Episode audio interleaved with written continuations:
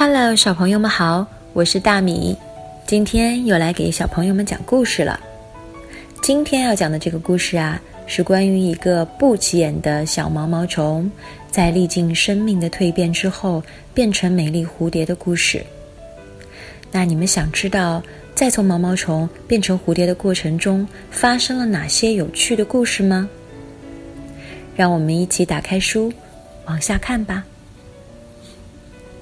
The Very Hungry Caterpillar. In the light of the moon, a little egg lay on the leaf. One Sunday morning, the warm sun came up, and pop! Out of the egg came a tiny and a very hungry caterpillar he started to look for some food. On Monday, he ate through one apple, but he was still hungry. On Tuesday, he ate through two pears, but he was still hungry. On Wednesday, he ate through three plums, but he was still hungry. On Thursday, he uh, ate through four strawberries, but he was still hungry. On Friday, he uh, ate through five oranges, but he was still hungry. On Saturday, he uh, ate through one piece of chocolate cake, one ice cream cone, one pickle, one slice of Swiss cheese, one slice of salami, one lollipop, one piece of cherry pie, one sausage, one cupcake, and one slice of watermelon. That night, he had a stomachache.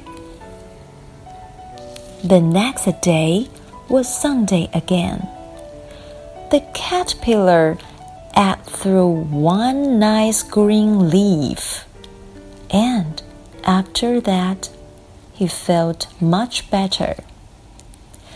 Now, he wasn't hungry anymore, and he wasn't a little caterpillar anymore. He was a big, fat caterpillar. He built a small house called a cocoon around himself. He stayed inside for more than two weeks.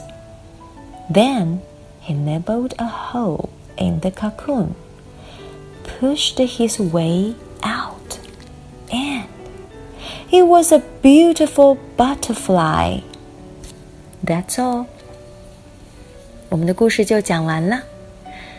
那么，小毛毛虫从最初到变成 蝴蝶的过程当中，它不停在做一件什么事情呢？对了，那就是吃吃吃。哪怕得了胃痛，它也毫不畏惧。最后啊，它织了一个茧，在里面待了两个多星期，最后破茧而出，就变成了一个美丽的蝴蝶。大家都知道，蝴蝶的生命是非常短暂的。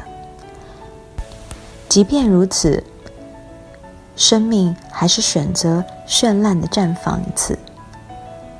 好的，小朋友们是喜欢之前的小毛毛虫，还是喜欢后面美丽的蝴蝶呢？不妨拿出纸笔，把它们画出来吧。今天的故事就是这样，拜拜。